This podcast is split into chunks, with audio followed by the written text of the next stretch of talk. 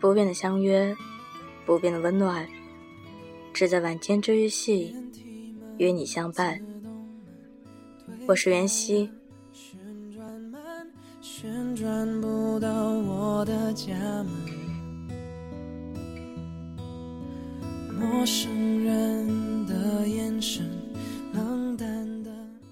人一生会遇见很多人，有些人一直安分的留守在你的世界里，有些人匆匆一瞥，什么都没留下。但时常，我们在离开我们的人身上，用了很多感情。越是长久陪伴我们的人，反而越是平淡。脚步加快，思念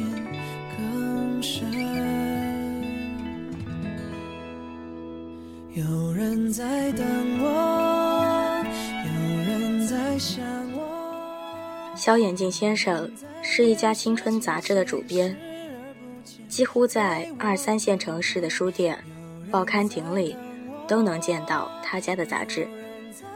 所以，当我收到他的约稿函时，还意外了很久。后来，那篇被他来回打枪了五六次的短篇小说，竟然成了。当月最受读者欢迎的文章。于是，为了感谢他，就促成了我们第一次的碰面。那次晚餐，我到现在记忆都还很深刻。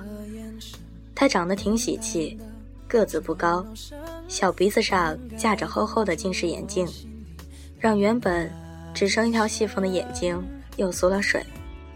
整晚谈话，我看着他的眼睛。几次困顿走神，临走时，我提出互相关注微博，感觉他有些不太情愿。但在微博上找到他名字的那一刻，我也理解了，原来他是个网络红人，几十万的粉丝，每条微博段子转评都是几千。刚来北京，没见过什么世面，活脱一个明星在我跟前。静一下，觉得有些距离。印象中，好像忘记说再见，就仓皇地逃回了家，睡了好深的一觉。后来跟他成为朋友，也很意外。我们有一个共同的朋友小恩，一次在他家轰趴，为我开门的竟然是小眼睛先生。他一脸错愕地问：“你怎么来了？”那个表情像是对闹事者的挑衅。好在小恩乐天派的性格，很快就让大家打成一片。接下来的很多次桌游、喝酒、唱歌，我都有幸参与，跟小眼镜先生也慢慢的走进了同一个世界。有人在电视机前视而不见，为我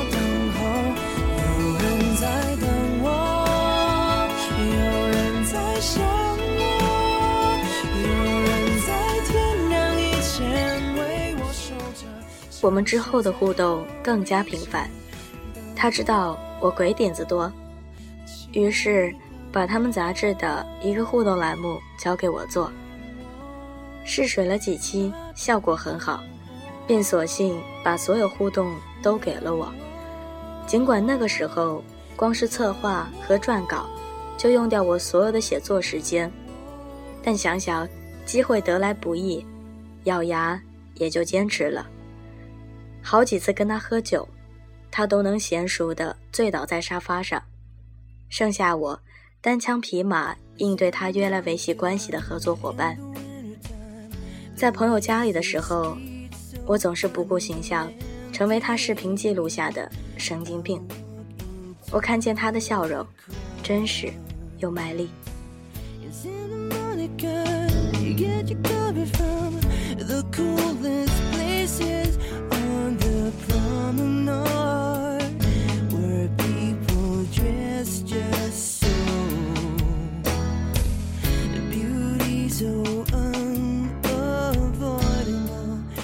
当时独自在一个陌生的城市，小眼睛先生对我来说，也许并非是最好的，但出现的最是时候。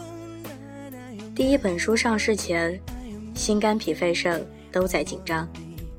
我是个很少愿意麻烦朋友的人，但当时实在太没自信，所以才给他发了个私信，希望他能帮我转发新书的微博。隔了半天的时间，他回复了一句“好”，然后在三天之后的凌晨两点，他转发了我的微博，只有四个字：“转发微博。”冰凉的，官方的，如同在所有人睡梦中偷偷踩下的一个印子。我没有多想，也没资格多想。即使第一本书卖的不好，也没有打击我对写作的信心。后来，他经常晚上给我传来一篇杂文，让我帮他改。最后才知道，他用这些杂文出了一本书。书里那些大段的句子，都是我给他改的。我以为他会感激我，可是后继之谢的名单里有小恩，却不见我。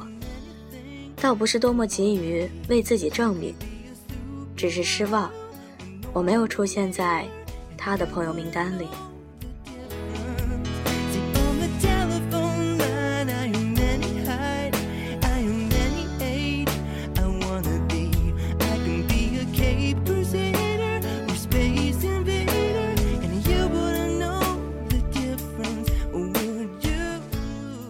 后来我想起，每次跟小眼睛先生喝酒，无论他看似已经醉得多么不省人事，结束的时候，他总能清醒地打车回家，留我一个人转身蹲在马路边上吐。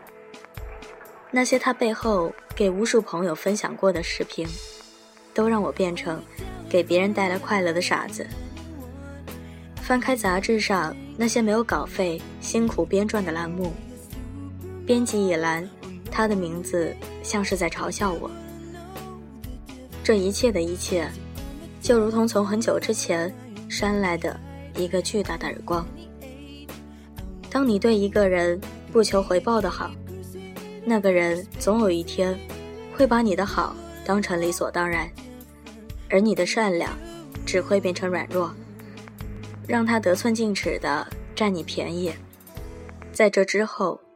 我跟小眼睛先生的友情由主动变为被动，不再因为他一个电话就乖乖的去赴约，也懂得拒绝他理所当然的要求。跟他和朋友在一起，也再不会没有包袱的胡作非为了。友谊也有赏味期限，它的寿命就取决于你与他。只要你或者他其中一个人变了。那么一切都跟着变了。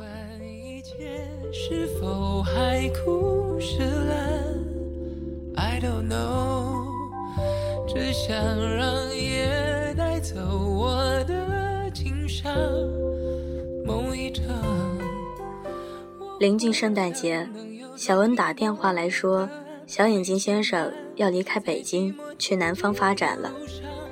然后在我们三个月没有联系的送别局上，我给小眼睛先生敬酒，我感谢他，当初愿意登一个新人的稿子，感谢他，让我认识了很多朋友，感谢他，在这光怪陆离的帝都，给我上了一课。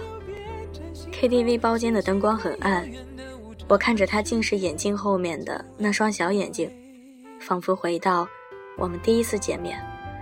百感交集。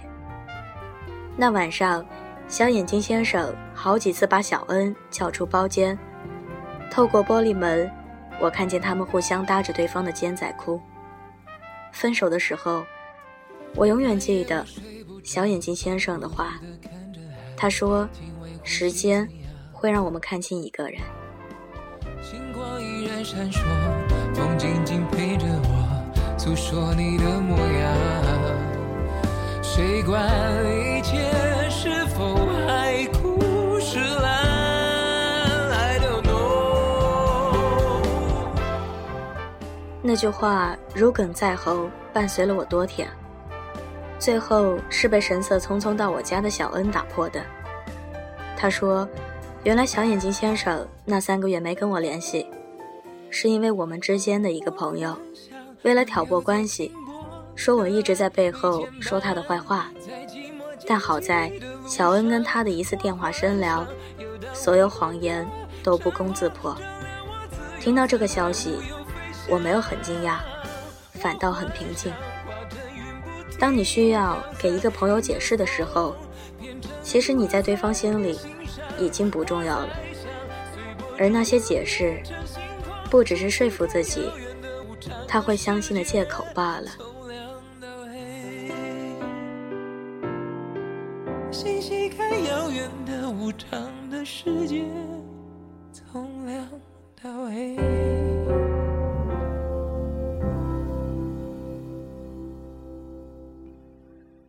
真正的朋友。懂得沉默，懂得等待。他知道你想说的话，自然会跟他说。他会对你的好适可而止。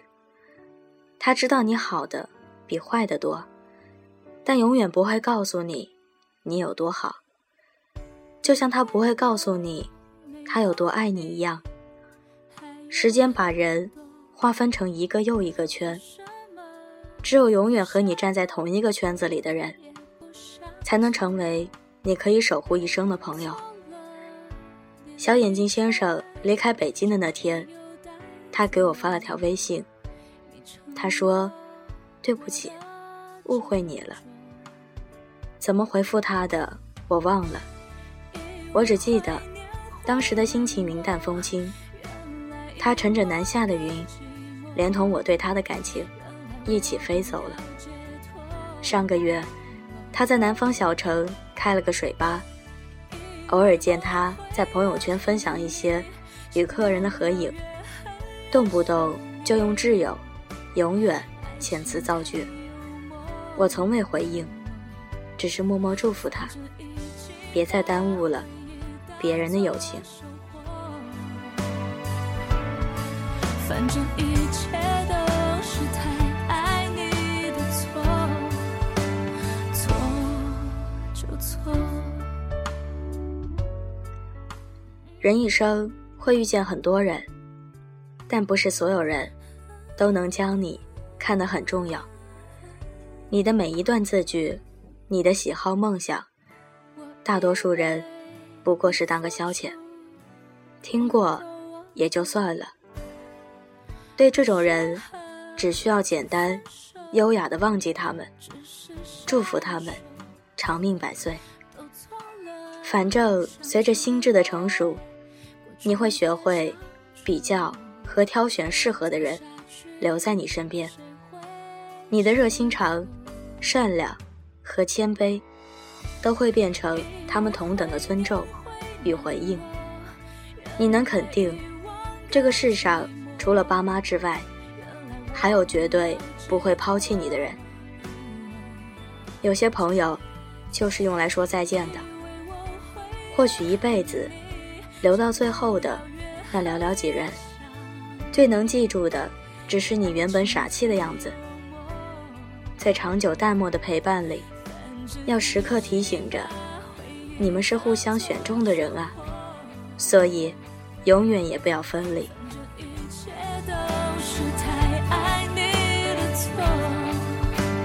错就错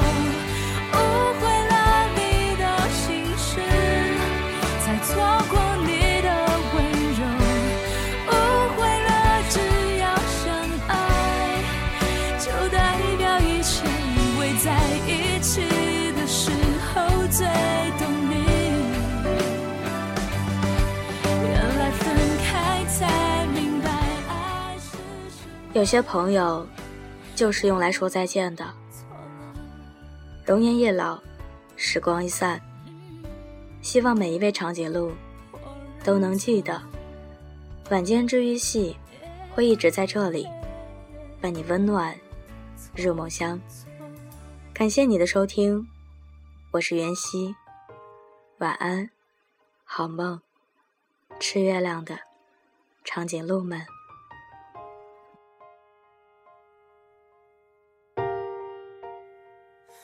你是否爱过？你爱他多过他爱你的人，你还记得吗？你是否爱？